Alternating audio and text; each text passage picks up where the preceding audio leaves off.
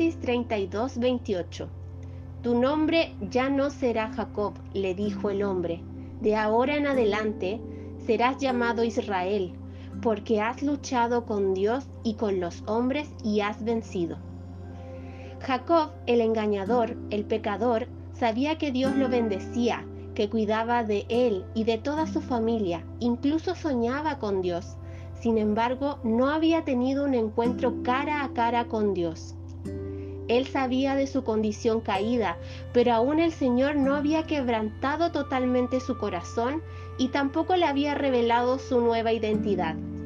Fue allí, solo en el campamento, cuando Jacob luchó con Dios. El Señor vio que él era persistente y que no iba a retroceder hasta lograr su favor. Pero Dios también sabía que a raíz de esta lucha Jacob ya no sería el mismo pues el Señor necesitaba restaurar la vida de engaños y mentiras de, Jacob, y a la vez dejar una marca en él, que se representa con una cojera permanente. Dios le dio una segunda oportunidad a Jacob y ahora era un príncipe bendecido con un nuevo nombre, Israel.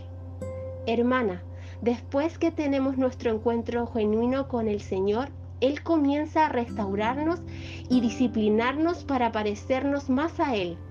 Recordemos que debemos ser pasados por fuego para ser probadas. Fallamos, luchamos, no perseveramos, nos cansamos, pero no nos olvidemos que todo es gracias a Él. Deje todos los días atrás su vieja naturaleza engañadora y pecadora y busque, luche con desespero por el favor y la bendición de Dios.